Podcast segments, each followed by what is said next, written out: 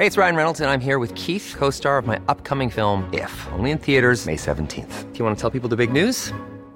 All right, I'll do. Sign up now and you'll get unlimited for $15 a month in six months of Paramount Plus Essential Plan on us. Mintmobile.com slash switch. Upfront payment of $45 equivalent to $15 per month. Unlimited over 40 gigabytes per month. Face lower speeds. Videos at 480p. Active Mint customers by 531.24 get six months of Paramount Plus Essential Plan. Auto renews after six months. Offer ends May 31st, 2024. Separate Paramount Plus registration required. Terms and conditions apply if rated PG. Heraldo Radio, la H se lee, se comparte, se ve y ahora también se escucha.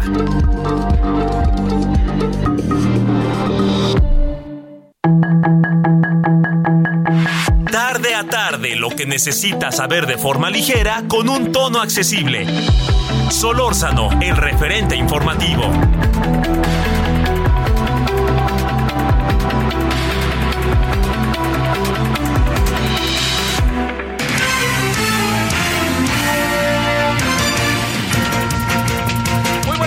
Gracias que nos acompaña. Hemos llegado al día martes 27, se acaba septiembre. El viernes se acaba septiembre, bolas, ¿no? Así hemos andado eh, a lo largo de, este de lo que va del año, ¿no? Que está uno diciendo ya se está acabando, ya está acabando. Pues es el inexorable paso del tiempo. Lo que pasa es que hay circunstancias que de repente nos hacen ver que es más este que, el tiempo como si pasara más rápido, pero no pasa más rápido. Punto. Es lo que es. Bueno, oiga, muchas gracias que nos acompaña su servidor Javier Solórzano, en nombre de todas y todos quienes hacen posible la emisión. Heraldo Radio 98.5 de FM, 17 con 1, 27 de septiembre. Y aquí andamos como todos los días. Mire, eh, hay, hay diferentes asuntos que hay que, que, que revisar, ¿no? Eh, vamos algunos días a tratarlos en la tarde y otros en la noche, ¿sí? Eh, le, adelanto, la consulta la vamos a tratar en la tarde y en la noche. El tema de, de Ayotzinapa lo vamos a tratar en la, en la tarde y en la noche. Y algo diremos de la comparecencia del secretario de Gobernación. Son de esas comparecencias que sabe con qué idea se queda uno. Con la idea de que no les queda de otra que ir, pero no es que tengan la convicción de ir. Esa es la impresión que, que uno tiene. Pero más allá de, de, este asunto muy en concreto de lo que le estoy este, mencionando, quisiera detenerme tantito antes de no adelantarme mucho a lo que al rato Hugo Concha seguramente nos dirá, pero plantearle eh, algo, este, algo como para, para considerarlo, ¿no?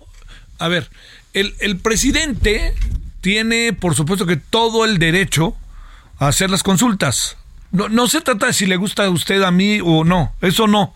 Eso es un segundo asunto. Ya podremos nosotros emitir juicios que tenemos además derecho y debemos de hacer, pero no significa que estemos en este momento nosotros bajo una dinámica en donde el presidente esté violando la ley o algo parecido. No la está violando, que quede claro. El presidente tiene atribuciones y una de esas atribuciones es hacer la consulta. Ahora, ¿cuál es el valor de la consulta? En términos legales, ninguno. Ninguno pero al presidente le debe de servir y mucho, eh, yo le diría, le debe de servir y mucho la consulta por el previsible resultado. A ver, eh, yo tengo cuestionamientos fundados sobre la consulta de la construcción, de la cancelación de la construcción del aeropuerto. O sea, yo creo que ahí no se cumplieron los requisitos de ley. Pero el presidente tomó, tomó la decisión, tomó la decisión de el entonces presidente electo de decir, con base a lo que aquí me dijeron, se cancela. En sentido estricto, era un acto que con consulta o si consulta él podía hacer, ¿no? Él tiene la atribución de decir, esto no va, ¿no? Pero él quiso tomar a una opinión pública, a una opinión pública que parcialmente se manifestó. ¿Por qué parcialmente? Porque no cumplía todos los requisitos, incluso estadísticos. Vea usted cuál, cuánta gente salió, ¿no? Es un asunto nacional. A ver, yo le planteo, la construcción del aeropuerto Texcoco es un asunto de la Ciudad de México y del Estado de México nada más, o es nacional. Y tiene que ver con muchas cosas, porque entre otras cosas tiene que ver también con eh, nuestra relación con, con, bueno, con todos los estados, pero nuestra relación con el mundo muchas cosas podrían haber sido diferentes. ¿Qué es lo que pasó, qué es lo que pasó con aquella consulta? Que con aquella consulta lo que no se hizo fue tomar consideraciones respecto a lo que se podía hacer. Eh, cuando, cuando se dio el tema de la, de, la construcción del aeropuerto y que se puso en juicio si los candidatos a la presidencia en 2018 seguirían con la obra o no. Recuerdo que eh, trabajaba en el Canal 11 y entonces hicimos una serie de trabajos en donde decíamos, a ver, este, si gana este, el señor Miz, ¿qué, ¿cuál sería? Si gana el señor este, eh, Ricardo Naya, ¿qué cosa sería? Y si gana el señor López Obrador, ¿qué cosa sería? Entonces teníamos como tres diferentes escenarios. Y los escenarios eran, escenario A, para la obra, escenario B, continúa la obra. Bueno, esto que le estoy diciendo, cuando fuimos a hacer los reportajes allá al aeropuerto de Texcoco, a las obras del aeropuerto de Texcoco, nos encontramos con una buena cantidad de trabajadores, con ellos hablamos lo más que pudimos, pero le voy a decir algo que me pareció muy importante, muy significativo. Le preguntamos a los trabajadores, este, oigan, a ver, ya vinieron todos los candidatos, decían, sí, ya vinieron todos, ¿no? Ya vino Anaya, ya vino López Obrador, ya vino Entonces, le debo de decir que si alguien querían que fuera los trabajadores, ellas y ellos del aeropuerto, si alguien querían ver era López Obrador. Dice, había una gran expectativa. Entonces, cuando vino, dicen ellos, vino con un, una persona, con un cuate, con un camarógrafo que tenía barbas, que supongo que se Pigmen Ibarra, y que llegó el presidente, el, candidato López Obrador, vio la obra, estuvo, según ellos, bueno, quería, ellos querían platicar con el presidente, con López Obrador, le querían contar a López Obrador cómo se había desarrollado, todo lo que habían hecho, la ingeniería, estaban ingenieros, trabajadores de la construcción, hasta incluso quienes este, vendían viandas, ¿no? Para la comida al mediodía, en fin, lo que fuera.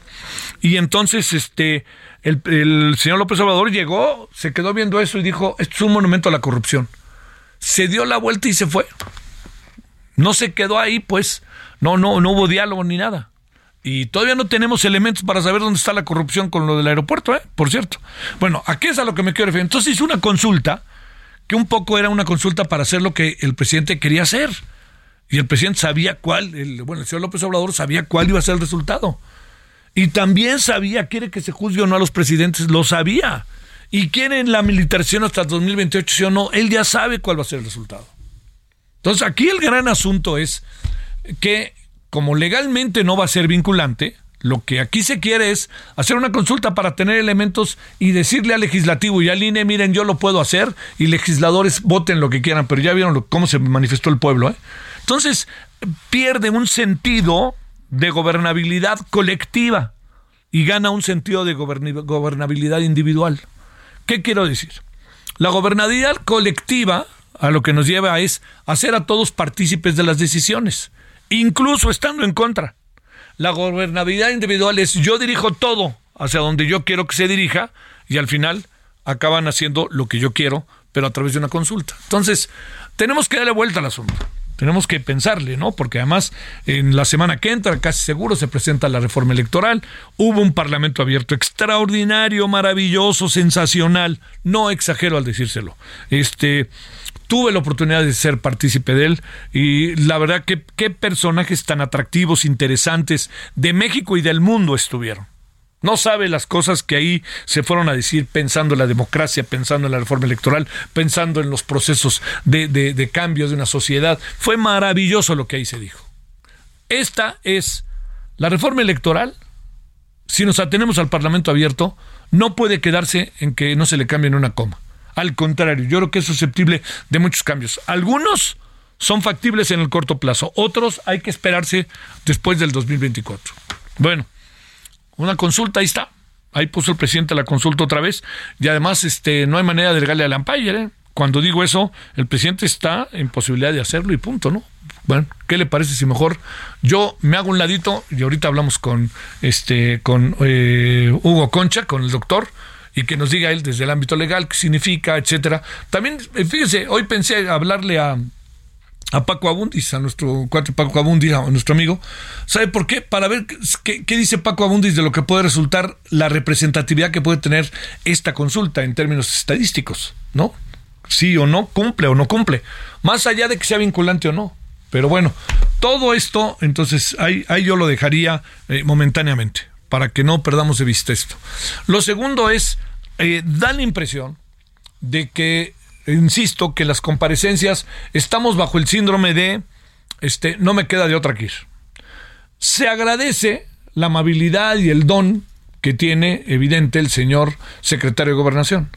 Pero también lo que queda muy en los terrenos de los cuestionamientos es eh, a qué se llega. Se traban las cosas, no caminan porque no hay una voluntad. Hay una presunta voluntad manifiesta, pero no hay una voluntad profunda.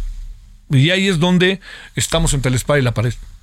Entonces, puede decir lo que sea la oposición, le puede decir lo que sea al señor este secretario de Gobernación. Y el secretario de Gobernación va a responder, pues yo no creo lo que usted dice y no lo comparto y colorín colorado, porque no se llega a ningún lado. No se llega a ningún lado precisamente por eso. Demos de vueltas a este asunto porque las comparecencias entiendo que son ejercicios democráticos y de, de rendición de cuentas. Pero cada vez estamos teniendo en los últimos años menos elementos para la rendición de cuentas estamos teniendo más bien elementos para cercar los caminos cuando se habla de rendición de cuentas. Hoy hablaba con Marco Antonio Fernández y, decía, me, contaba él todas las instancias que tienen, desde la auditoría, de las auditorías locales, etcétera, como cada vez estamos teniendo menos elementos para saber exactamente dónde va el dinero, cuáles son los concursos, quiénes licitan, por qué algunas licitaciones no se hacen y por qué se da el concurso directo. Todas esas cosas tenemos que pensarlas, ¿eh? Y pensarlas mucho. Entonces, si no tenemos esta rendición de cuentas como la que quisiéramos con el propio titular de gobernación, que entiendo también que entramos en un terreno político de toma y daca y vaya usted a saber quién tiene la razón, lo que sí me queda clarísimo es que más allá de todo ello estamos trabados y no nos vamos a destrabar. No nos vamos a destrabar por lo pronto. Yo creo que esto va a ser. Y no perdamos de vista algo que la semana que viene se presenta la reforma electoral y no, no perdamos de vista lo que dijo el presidente. No queremos al INE porque nos va a sacar mucho dinero, cuando el INE es la institución creada constitucionalmente para que haga esas cosas. Pero bueno, ahí estamos en eso. ¿Qué le parece si escuchamos al doctor Hugo Concha? 17 con 12 en la hora del centro. Buenas tardes. Solórzano, el referente informativo. Soriana encuentras la mayor calidad. Aprovecha que el pollo entero fresco está a 37.90 el kilo y la milanesa de res pulpa blanca a 159.90 el kilo. Sí, a solo 159.90 el kilo. Soriana, la de todos los mexicanos. A septiembre 28. Aplican restricciones.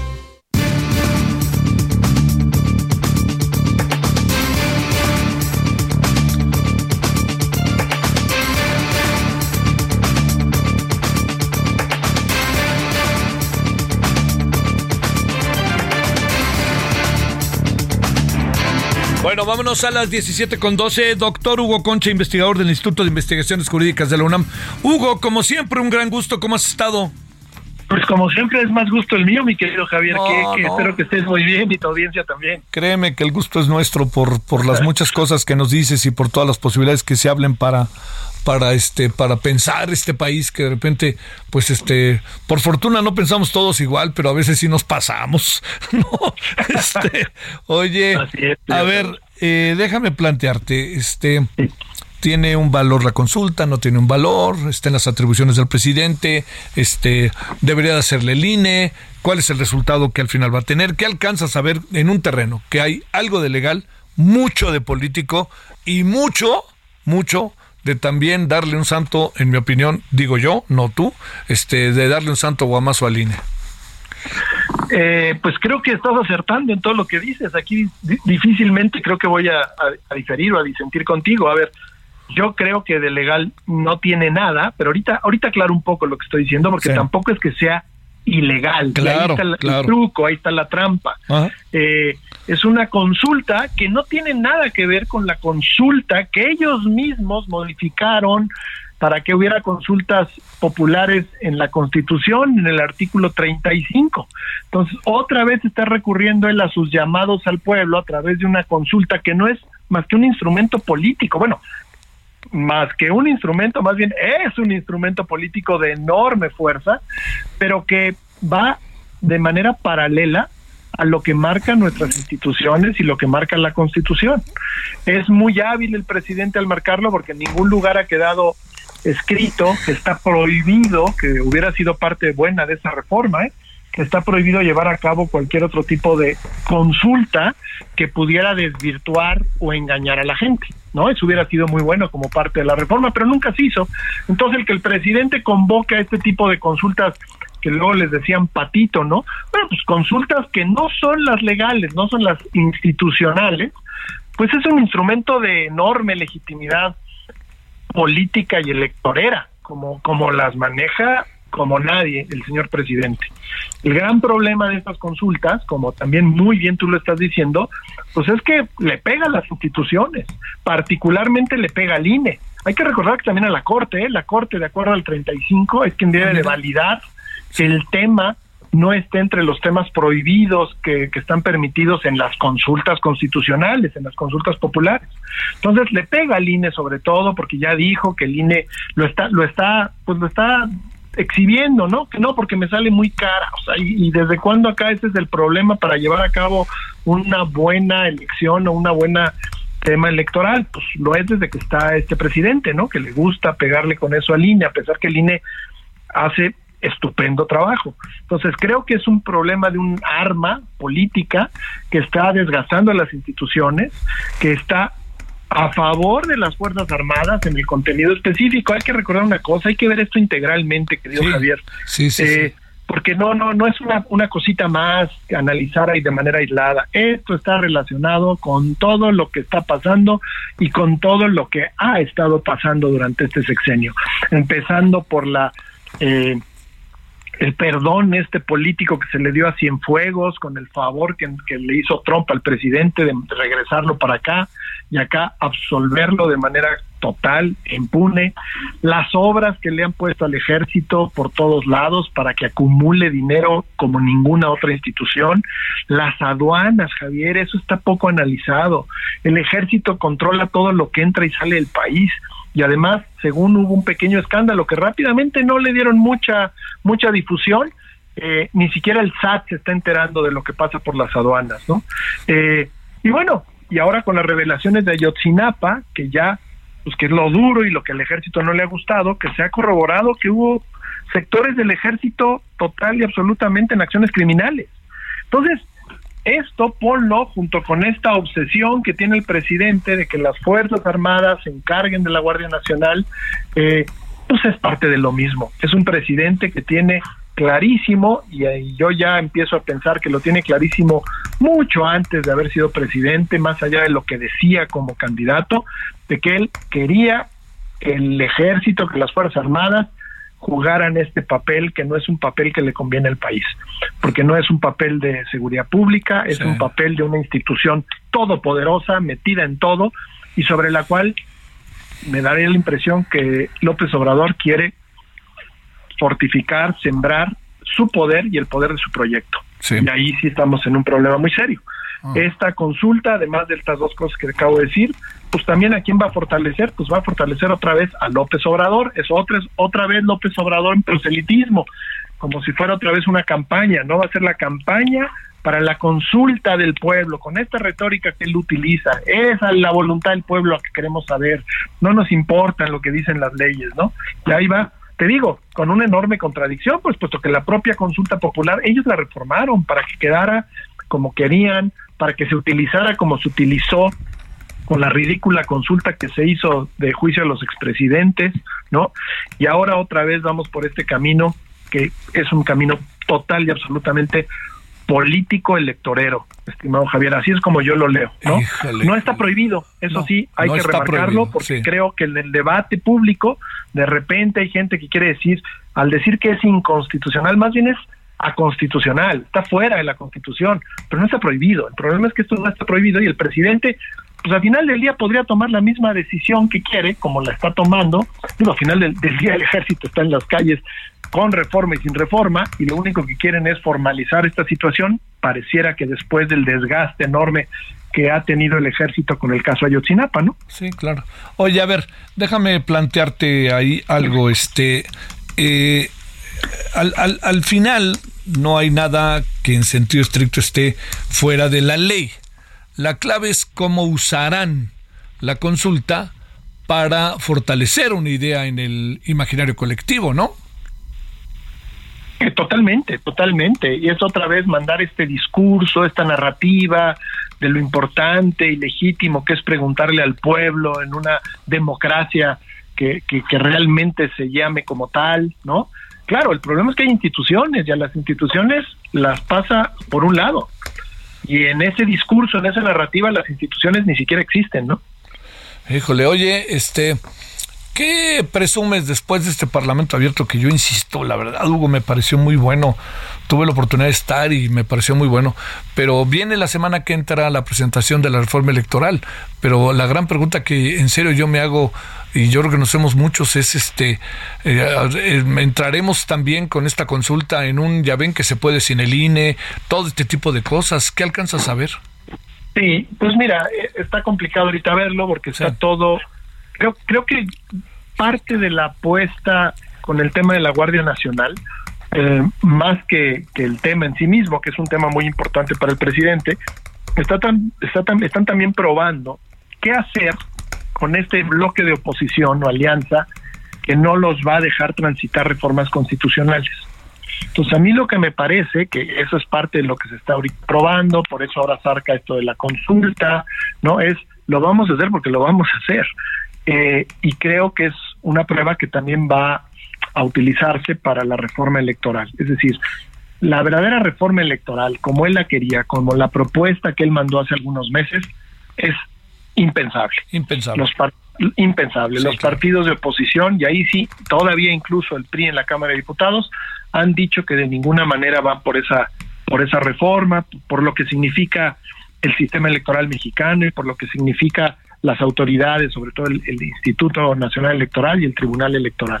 Entonces yo creo que en, en materia electoral no pasa ninguna de los puntos principales de la propuesta del presidente López Obrador, que además iba mucho más allá de solo lo electoral. Hay que recordar que, entre otras cosas, cambia el sistema representativo, ¿no? es un cambio mayúsculo para el sistema político. Entonces, eso no, no tiene perspectivas o probabilidades de poder pasar. La gran pregunta entonces y a lo mejor tú ahí tienes algún elemento. Yo no fui ni convocado ni le puse mucha atención al Parlamento abierto eh, en materia electoral.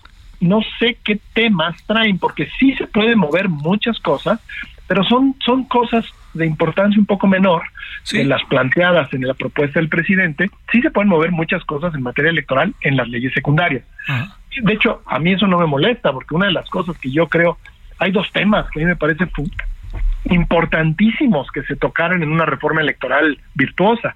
Habría que regular mejor a los partidos, particularmente en sus mecanismos de democracia interna, para cuando eligen a sus dirigencias y a sus candidaturas, ¿no? Eso sería importantísimo. Eh, claro, eso, fuera de una cosa que, que, dijo el PAN con las primarias, pues no, no es un tema muy tocado porque a los partidos no les gusta oír esto. Y luego la otra que también tendríamos que darle una modernizada, pues es a la justicia electoral no tanto al cambiar la estructura del tribunal, sino más bien a la ley general del sistema de medios de impugnación en materia electoral, que es una ley demasiado amplia que ha provocado que prácticamente cualquier asunto electoral acaba en litigio. Y eso abre las puertas para la negociación de los partidos políticos y no a que se decida por medio de mecanismos democráticos, ¿no? Pero entonces, rápido termino tu pregunta con esto. Habría que ver qué es lo que van a proponer de cambio en las leyes, no en la Constitución, sino en las leyes electorales. Sí, sí. A ver, este, oye, además para cerrar, este, ahí nos vemos este el año que entra con el cambio de cuatro consejeros, ¿no? Del INE. Claro, totalmente. Mucho tiempo yo me incluso me pregunté, de veras, ¿para qué quieren el desgaste que lleva esta con los otros partidos de una reforma electoral si de cualquier manera con los cuatro cambios que va a haber en el INE en, los primeros meses del año entrante, pues Morena tiene altísimas probabilidades de tomar el control del Instituto Nacional Electoral, ¿no? Pues Ahí sí, no solo los partidos de oposición, sino toda la sociedad tendríamos que tener mucha, mucha intervención en el proceso, por lo menos para elevar los estándares de calidad y de méritos de las personas que sean, eh, que llenen las, esas famosas quintetas, sobre las cuales el, el Congreso, la Cámara de Diputados tendría que elegir a los que caigan en los asientos. Entonces, por lo menos si elevas mucho, pues te aseguras que aunque sean simpatizantes de un partido o de otro, pues por lo menos es gente calificada y que conoce el sistema electoral, ¿no? Pero ese va a ser un desafío enorme, un desafío enorme para el país y obviamente pues los de Morena van a tratar de ir con todo, ¿no? Claro. Doctor Hugo Concha, eh, siempre es un gusto hablar contigo y te agradezco mucho que hayas tomado la llamada. Al contrato, Javier, aquí andamos como siempre. Muchas gracias. Un abrazo, hasta luego, Hugo. Bueno, ahí tiene usted cómo se ven las cosas con la consulta, que le hemos dedicado un rato. Eh, eh, en la noche le seguimos, si le parece, ¿no? En la noche le seguimos. Y vamos a ir a la pausa y vamos a hablar de la renuncia del fiscal Omar Gómez en el caso de Yotzinapa. ¿eh? Vamos y volvemos. El referente informativo regresa luego de una pausa.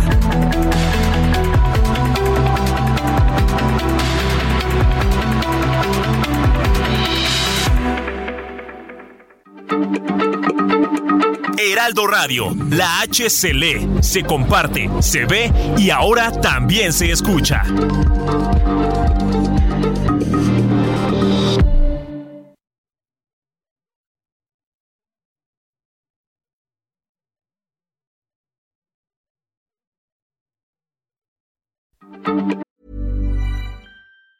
Hey, it's Ryan Reynolds, and I'm here with Keith, co star of my upcoming film, If, only in theaters, May 17th. Do you want to tell people the big news?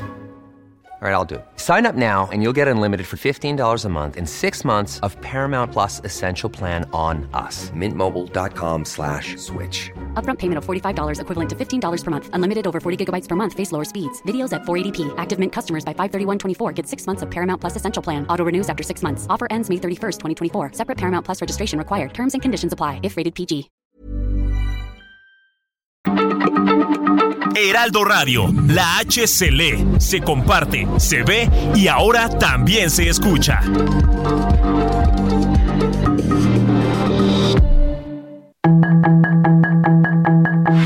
Estamos de regreso con el referente informativo.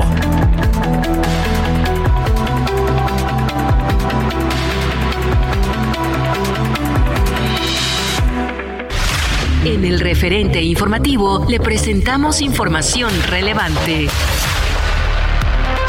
Omar Gómez Trejo renuncia como fiscal del caso Ayotzinapa. Alejandro Encinas sería acusado de fabricar pruebas en el caso Ayotzinapa. Diputados cumplen con mandato de la Suprema Corte de Justicia de la Nación y justifican recorte presupuestario al Instituto Nacional Electoral en 2022. La legislatura del Estado de México perfila dictaminar los matrimonios igualitarios. López Obrador pide a diputados dar el mayor presupuesto para el agua en la historia del país. Adán Augusto López comparece en el Senado. Trabajos en el tramo subterráneo de la línea 12 del metro de la Ciudad de México van en un 60%. Secretaría de Salud destaca que no hubo muertes por COVID-19 en la última semana. Autoridades de la Ciudad de México mantienen el uso de cubrebocas en lugares cerrados. Conoce la historia de nuestro planeta en el nuevo Museo del Meteorito, el origen de la nueva vida, ubicado en Progreso. Haz un recorrido por más de 14 millones de años de historia en sus ocho salas temáticas interactivas. Te esperamos sobre el Malecón de Progreso, de martes a domingo, de 11 de la mañana a 6.30 de la tarde. Juntos transformemos Yucatán. Gobierno del Estado.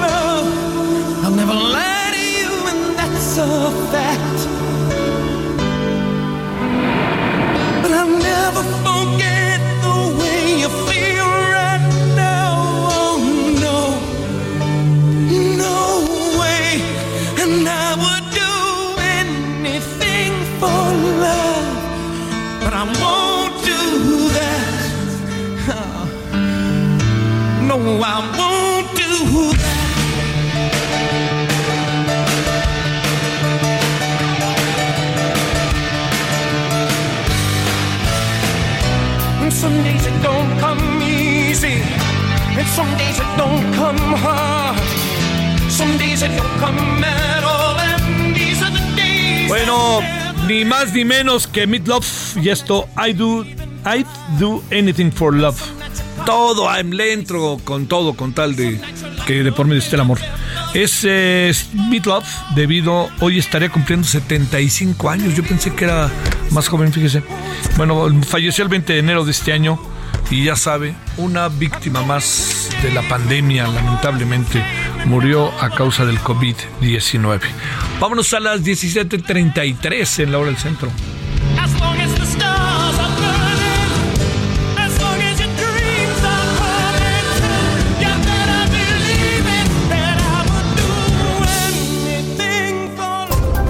Solórzano, el referente informativo.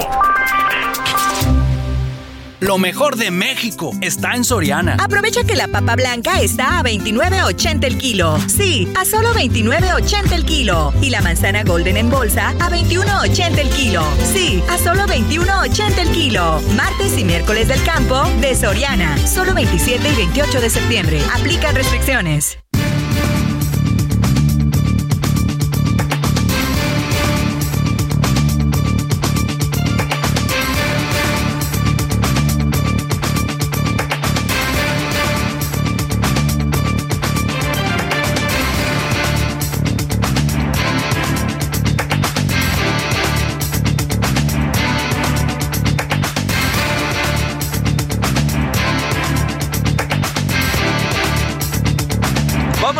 Las 17:34 en la hora del centro. Gracias, Pablo Ferri, periodista del periódico El País. Pablo, ¿cómo has estado? Hola, Javier, ¿qué tal? Buenas tardes. Es un gusto siempre. Te planteo algo ahí como para reflexionar. Ocho años Ayotzinapa, renuncia el fiscal Oscar Gómez Trejo, eh, se filtra información sin testar, entonces ya podemos ver nombres y apellidos, sale publicado en Reforma, lo publica la este periodista eh, Ramírez, a ver, todo ahí junto, Pablo, ¿cómo lo ves? Bueno, yo creo que eh, ha, distorsionado un poco la parte importante del asunto. Yo creo que la, la filtración del informe sin testar no me parecía, no me parecía tan importante en el sentido de que no acababa de revelar eh, muchas cosas nuevas. Sí es verdad que le, revelaba algún alguna narración de cómo habrían sido asesinados algunos de los muchachos, pero claro, estamos hablando de mensajes intercambios de, mensajes entre presuntos integrantes de la red criminal de Estados Unidos, incluyendo supuestamente el que era comandante del 17 Batallón de Infantería de Iguala, pero son mensajes que todavía no están verificados, ¿no? Eh, quiero decir que la comisión los puso en manos del GIEI, del grupo de expertos que investiga el caso de Ochinapa, comisionado por la Comisión Interamericana de Derechos Humanos y por la Unidad Especial para el caso de Ochinapa de la Fiscalía, y en tanto en cuanto no nos digan qué tan reales o qué tan cierto es que esos mensajes venían de quienes se supone que venían, no podemos sacar conclusiones, por lo menos con un grado de certeza este lo suficientemente definitivo como para asumirlos como, como parte de la verdad. Eso por un lado. Por otro lado, yo creo que lo importante eh, eh, en estos días es un poco el, la embestida del aparato de la Fiscalía General de la República contra una de sus propias filiales. Me refiero a la Unidad Especial que la investigación del caso de Otsinapa, que comandaba Omar Gómez Trejo, como decía.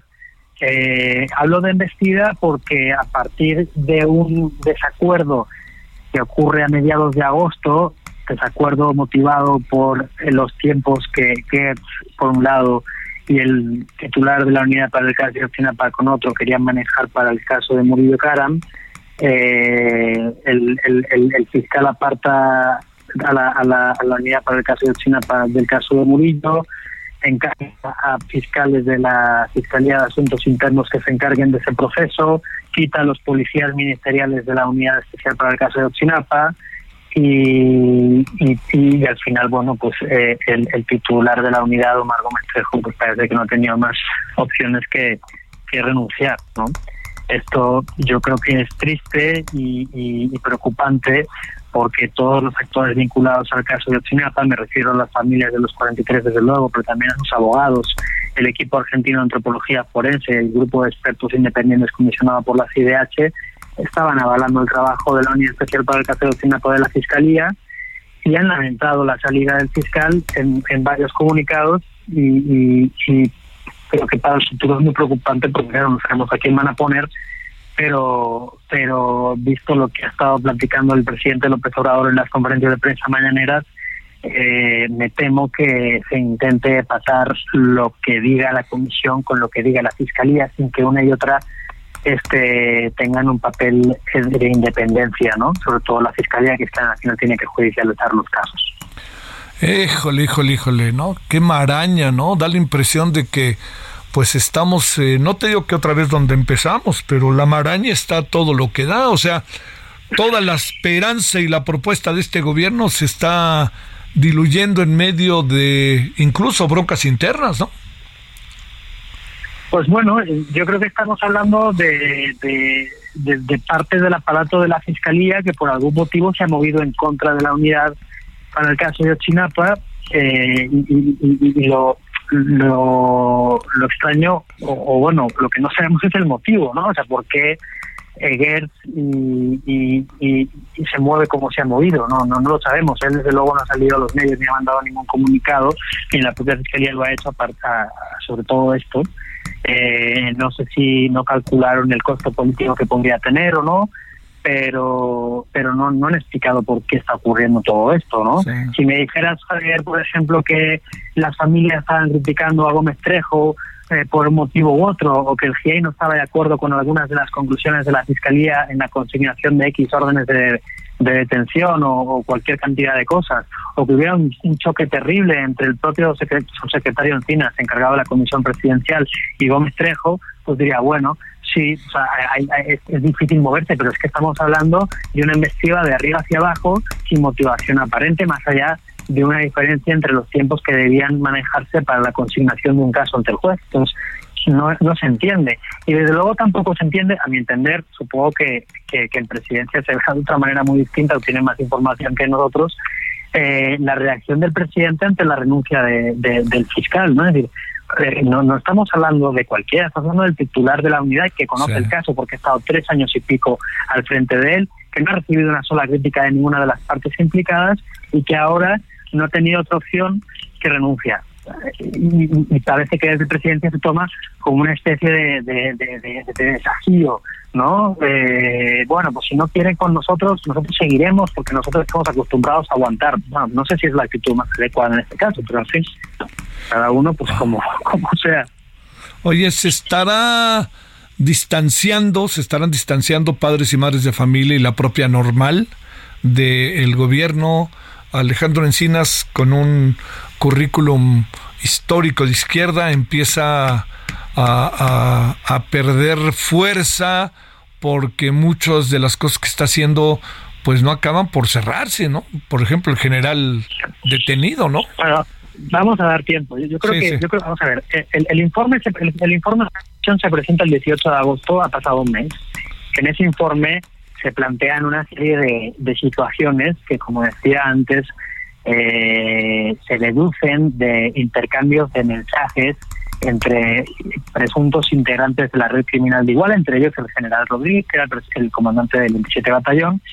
Pero insisto, o sea, todos, todos esos intercambios de mensajes, apenas ese día se ponen en manos de la Fiscalía, se ponen en manos del GIEI, y son ellos los que tienen que decir qué tanto, que, o sea, que, o sea, qué tan eh, qué, tan verificables eh, son. O sea, si es verdad que la persona que está detrás del envío de este mensaje es la persona que señala la comisión, si este envío es verdad que responde a, intercambios de aquella época, etcétera, etcétera. Todo esto lo tiene que decir el GIEI y, la Unidad Especial para el caso de Ochinapa, eh, este o no Gómez Trejos. Lo tienen que decir ellos.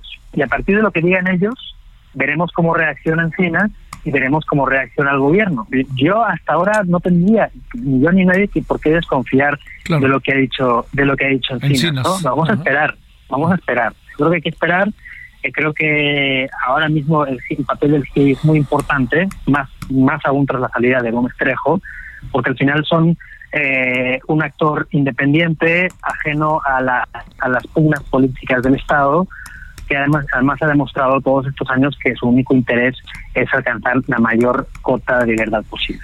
Oye, le, ¿qué piensas de estos dimes y diretes que se dieron, Pablo, respecto al tema de la filtración?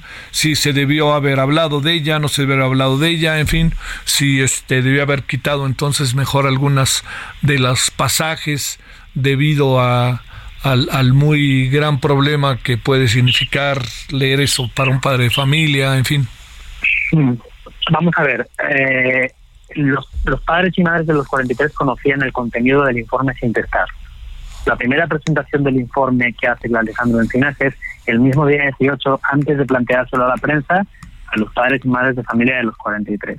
Eso es, eso es una realidad. Ahora, claro, era una presentación cerrada al público, nadie la conocía hasta ahora nadie había manejado de manera pública el informe, aunque lo tuvieran, ¿no? Yo supongo que habría más compañeros que tendrían el informe, pero que decidieron no, no publicarlo, que no saben cómo manejarlo y decidieron esperar. También es también es respetable. Si me preguntas qué habría hecho yo, la verdad es que no lo sé.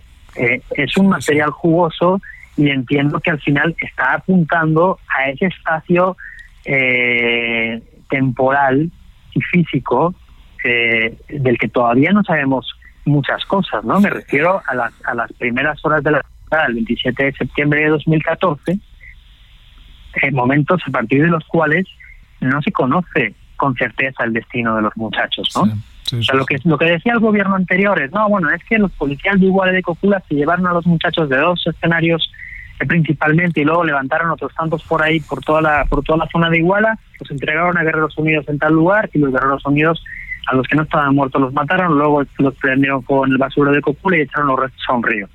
Lo que está planteando la comisión, que a partir de indicios todavía sin comprobar, es que eso no fue exactamente así, que eso que se dijo entonces es un mil montaje para tapar clamores sociales entonces, esas son palabras del informe de la comisión, y para tapar responsabilidades de diferentes actores desde lo local o federal, y que en realidad lo que podría haber ocurrido, y uso el condicional conscientemente, puesto que debe verificarse, insisto, esta información que ha presentado la comisión en su informe, es que los chavos fueran asesinados en diferentes partes y sus restos repartidos en diferentes partes de la región.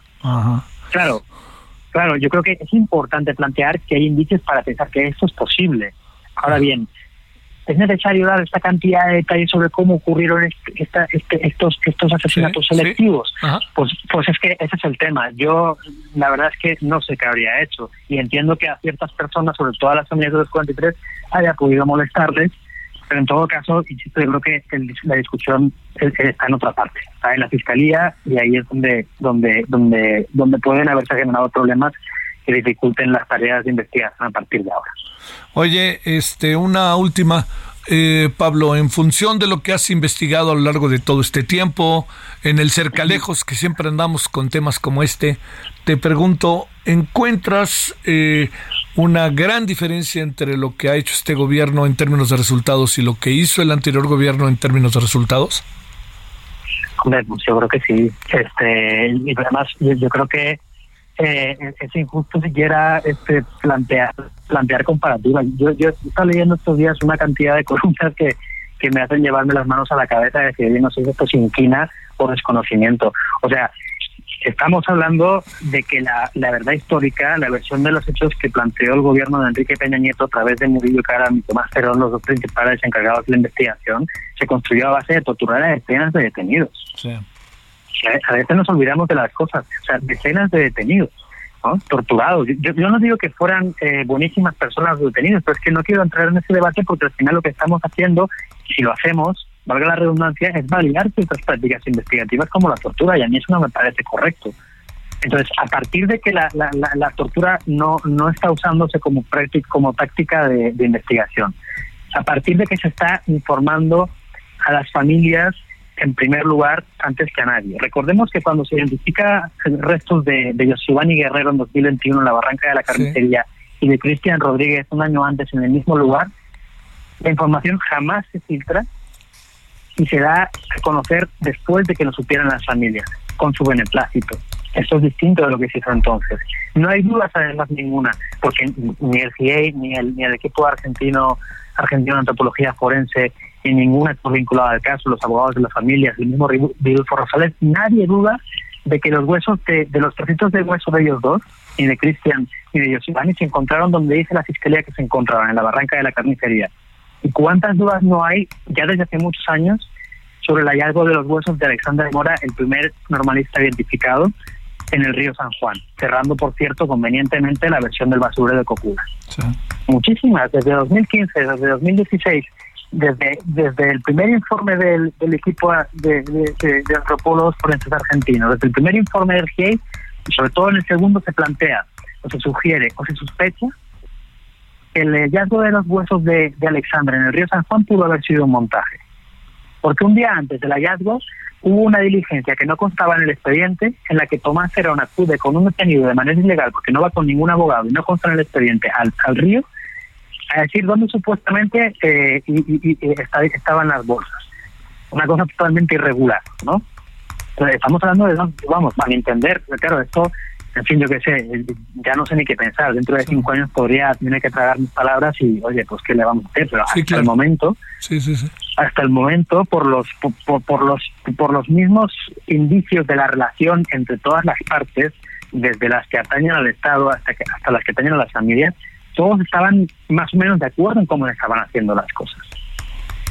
Entonces, eh, creo que estamos hablando de, temas totalmente distintos. Eh, esta, mañana he leído, he leído un titular de una columna que comparaba encinas con Tomás Pero Digo, pero por favor, pues ¿será posible? O sea, ¿cómo se puede ser? No sé si, insisto, eh, o, o, ignorancia, pero es que no, no, no, me lo explicaba. Digo, hombre, no yo vaya a defender a Encinas hasta, hasta la muerte, faltaría más, no es, mi tarea, no es mi tarea. Pero es que, por favor, es que no está, o sea, es que yo no sé si es una un interés por desinformar, o, es que no sé ni cómo llamarlo. A ver, es que de verdad yo estoy, estoy alucinado con alguna de las cosas que estoy leyendo, de verdad. No, no, no, y espérame, yo conozco a Alejandro Encinas de, de décadas. Este puede estar equivocado, pero un asunto en que pongamos por delante mala fe o alguna cosa así, perdón, yo, yo no lo alcanzo a apreciar. Y mira que de repente a lo mejor lo que sí diría, el presidente habla de muchos intereses, pues que nos diga cuáles, ¿no? Pues eso, que nos diga cuáles, que, que nos diga cuáles son las presiones que están este, de alguna forma haciendo encallar eh, eh, el, buen camino del, del barco eh, del caso de Ochinapa, ¿no? El, barco como una como una mancuerna entre la comisión y la fiscalía, donde de repente algo está algo está pasando, no sabemos que el presidente habla de presiones, a qué se refiere, no sé, ojalá que lo explique. Te mando un gran saludo, Pablo, y muchas gracias como siempre. Nada, un abrazo, Javier. Adiós, Pablo Ferri y periodista del país. Martes de Horacio Urbano. Solórzano, el referente informativo. Balance Inmobiliario es presentado por Centro Urbano. Estrena hoy Casa Odepa en 20. Grandes promociones en Tecámac, Querétaro, Puebla, Cancún, Playa del Carmen y Monterrey. Tu mejor hogar e inversión está en Vinte. Búscanos en vinte.com.mx. Bueno, aquí andamos como todos los martes con Horacio Urbano, presidente del Centro Urbano. Querido Horacio, ¿cómo has estado? Querido Javier, a todos dar, fíjate, ya para acabar el año, ya estamos empezando el trimestre de más movimiento en el mercado inmobiliario. El, tercer, el último trimestre del año siempre se pone muy intenso, afortunadamente, y este año pues, parece mentira, pero seguimos en una tendencia positiva en el mercado inmobiliario. A ver, cuéntanos por qué se convierte en eso, por más obvio que sea. ¿Viene el adelanto del aguinaldo? ¿Por qué será todo eso? Mira, hay varias cosas. Viene el adelanto, el adelanto del aguinaldo, los bancos salen con muy buenas ofertas, de hecho hay bancos que están haciendo promociones de fiestas patrias, del Día de Muertos, del Buen Fin, para captar los aguinaldos. Entonces vienen muy buenas oportunidades eh, con los créditos hipotecarios y las desarrolladoras inmobiliarias lo mismo. Hacen promociones donde te regalan lo mismo al, comprar una casa, te regalan pues, la cocina, la cocina te pueden regalar, ay, vaya, hay empresas que incluso llegan al extremo de regalar un cajón de estacionamiento. Ya sabemos que, no es que sea exactamente un regalo, sino que hacen un descuento dentro del precio, pero para fin de cuentas, económicamente es una buena oportunidad comprar en este momento. Entonces, hay mucha gente que va retratando su opción de compra sabiendo que hay buenas promociones. Hay muchos bancos que van sacando nuevos esquemas donde, por ejemplo, te regalan los costos de escrituración, te regalan eh, los avalúos que tienen en un tema, te regalan las condiciones de apertura de crédito. Entonces, hay beneficios muy importantes en este trimestre y eso acelera marcadamente la operación. Sí, sí, sí. Oye, a ver, este, eh, ya hay, hay digamos, ¿qué, ¿qué es lo que se da? yo tengo un departamento y digo, este es el mejor momento para venderlo, o qué es lo que acaba sucediendo, ¿eh? Mira, es buen momento para venderlo porque vas a tener demanda. Eh, estamos en un mercado donde el mejor es un mercado de compradores, es donde el comprador tiene mejores oportunidades porque hay gente que está queriendo vender por la emergencia económica y necesita algo de liquidez, porque a las empresas obviamente se les, han eh, complicado las ventas por la emergencia, entonces es un mercado de compradores en este momento, con todo lo que se vea. ¿eh? De hecho, parte del tema es que el jueves que se espera una, una alza de nuevo en la tasa de referencia del Banco de México, pues cabe esperar que haya un pequeño repunte en el, a la alza en la tasa de interés de los créditos hipotecarios. Pero déjame decirte, que la expectativa es que estamos todavía con tasas de, interés en este momento por debajo de las que teníamos en el 2018 y eso es, un, es una cosa inédita porque estamos muy acostumbrados, eh, tú, tú y yo lo hemos vivido, que cada vez que hay una crisis, una crisis la economía se la lleva el tren, el sistema financiero colapsa, los, los, las tasas de interés se van al cielo. Entonces, en este momento que estamos en la expectativa de que la tasa de interés hipotecaria promedio termine en un dígito, la verdad, para como ha estado el baile, es un, sería un logro magnífico de nuestra economía que tiene que ver, evidentemente, con la fortaleza económica de los bancos, con que han hecho las cosas bien, con que han estado prestando mucha lana y con mucha eficiencia, entonces tienen carteras eh, vencidas en, niveles muy bajos y eso baja el riesgo y cuando baja el riesgo es posible hacer el ejercicio de mantener las tasas de interés. Entonces, estamos en un buen momento donde para el comprador se va a encontrar buenas oportunidades. Vaya, insisto, el mercado no está fácil, ¿eh? no es que te vayas a encontrar una casa 20% más barata, pero por lo menos te vas a encontrar casas que no les han repercutido en el precio los costos de la inflación que ya se reflejan en, en, los materiales de construcción. Entonces, el precio de, las, de, las, de los bienes raíces es un buen momento. Y las tasas de interés de los créditos hipotecarios, insisto, siguen por debajo del 10% y eso créeme, cuando estamos en la expectativa de que este jueves se espera que nuevamente el Banco de México mande para sí. de referencia, pues sí es muy, muy, buena señal que los bancos sigan prestando y que sigan con ese nivel de tasa. Hasta luego, Horacio. Balance Inmobiliario fue presentado por Centro Urbano. Hasta aquí Solórzano, el referente informativo.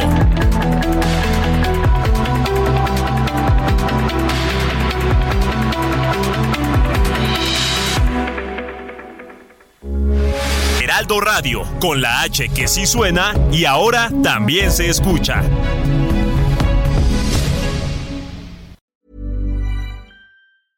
Hey, it's Paige DeSorbo from Giggly Squad. High quality fashion without the price tag. Say hello to Quince. I'm snagging high-end essentials like cozy cashmere sweaters, sleek leather jackets, fine jewelry, and so much more. With Quince being 50 to 80% less than similar brands and they partner with factories that prioritize safe ethical and responsible manufacturing i love that luxury quality within reach. Go to quince.com slash style to get free shipping and 365 day returns on your next order. quince.com slash style